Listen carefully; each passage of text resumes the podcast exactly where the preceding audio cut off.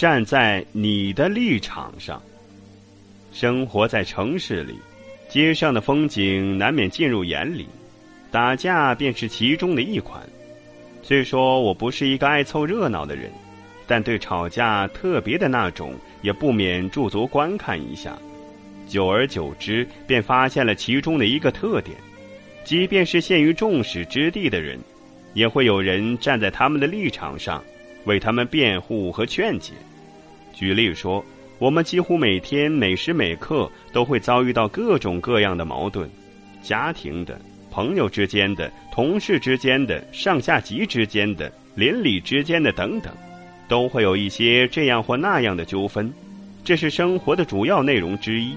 当一个人遭遇了这样的矛盾的时候，要么是被大家唾弃，被很多人批评，被不少人误解，或者就是你做错了这样或那样的错事，错绝对在你这一方。这时候你就会发现，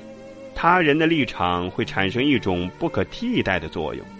比如，在众多人批评和反对你的时候，总会有人站在你的立场上，替你说话。替你分析，替你阐述，来说明你是对的，对错姑且不论。但是这样的事情，这样的立场，会使现在困顿当中的你得到很大的安慰，心里获得极大的平衡。再比如，你受到领导的严厉批评，或者你一时冲动批评了领导，事后冷静下来一想，你会很后悔，不该一时冲动。这时就会有好多人站在你的立场上和你交流，支持你的做法，于是你的心情就好多了。这种站在你的立场上的人的做法，并非是纵容你按照错误的方法走下去，而是把陷入情感危机中的你拯救出来，以贴心的方式理解你，支持你，策略的先认为你并没有做错，只是下次咱们注意就是了。让你感受到人与人之间那种温暖和友情，这样的事儿在家庭和工作单位，还有邻里之间都是屡见不鲜的，使得那些偶尔做错了事或被误解的人能够坚信自己，产生自信心，也能够理智的修正自己某些不当的做法。其实，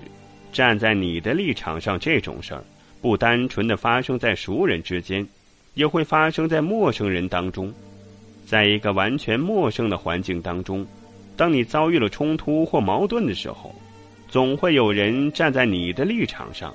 为你说话，让你在得到支持的同时，有了一种自信，并为之心存感激，且永生难忘。由此看来，站在你的立场上是人生的一种大德行、大善良、一种大爱。如果我们都能够认识到它的作用，就会更好的处理周围所有的关系，并引起对方对你的尊敬。道理很简单，因为你站在对方的立场上，仅仅是你在支持这个人，并非支持他做的事儿，这就足够了。为什么我们说母爱是最伟大的？因为母亲无论在何时何地何种情况下。也无论她的儿女做错了怎样的事，她总是站在儿女的立场上，支持自己的儿女。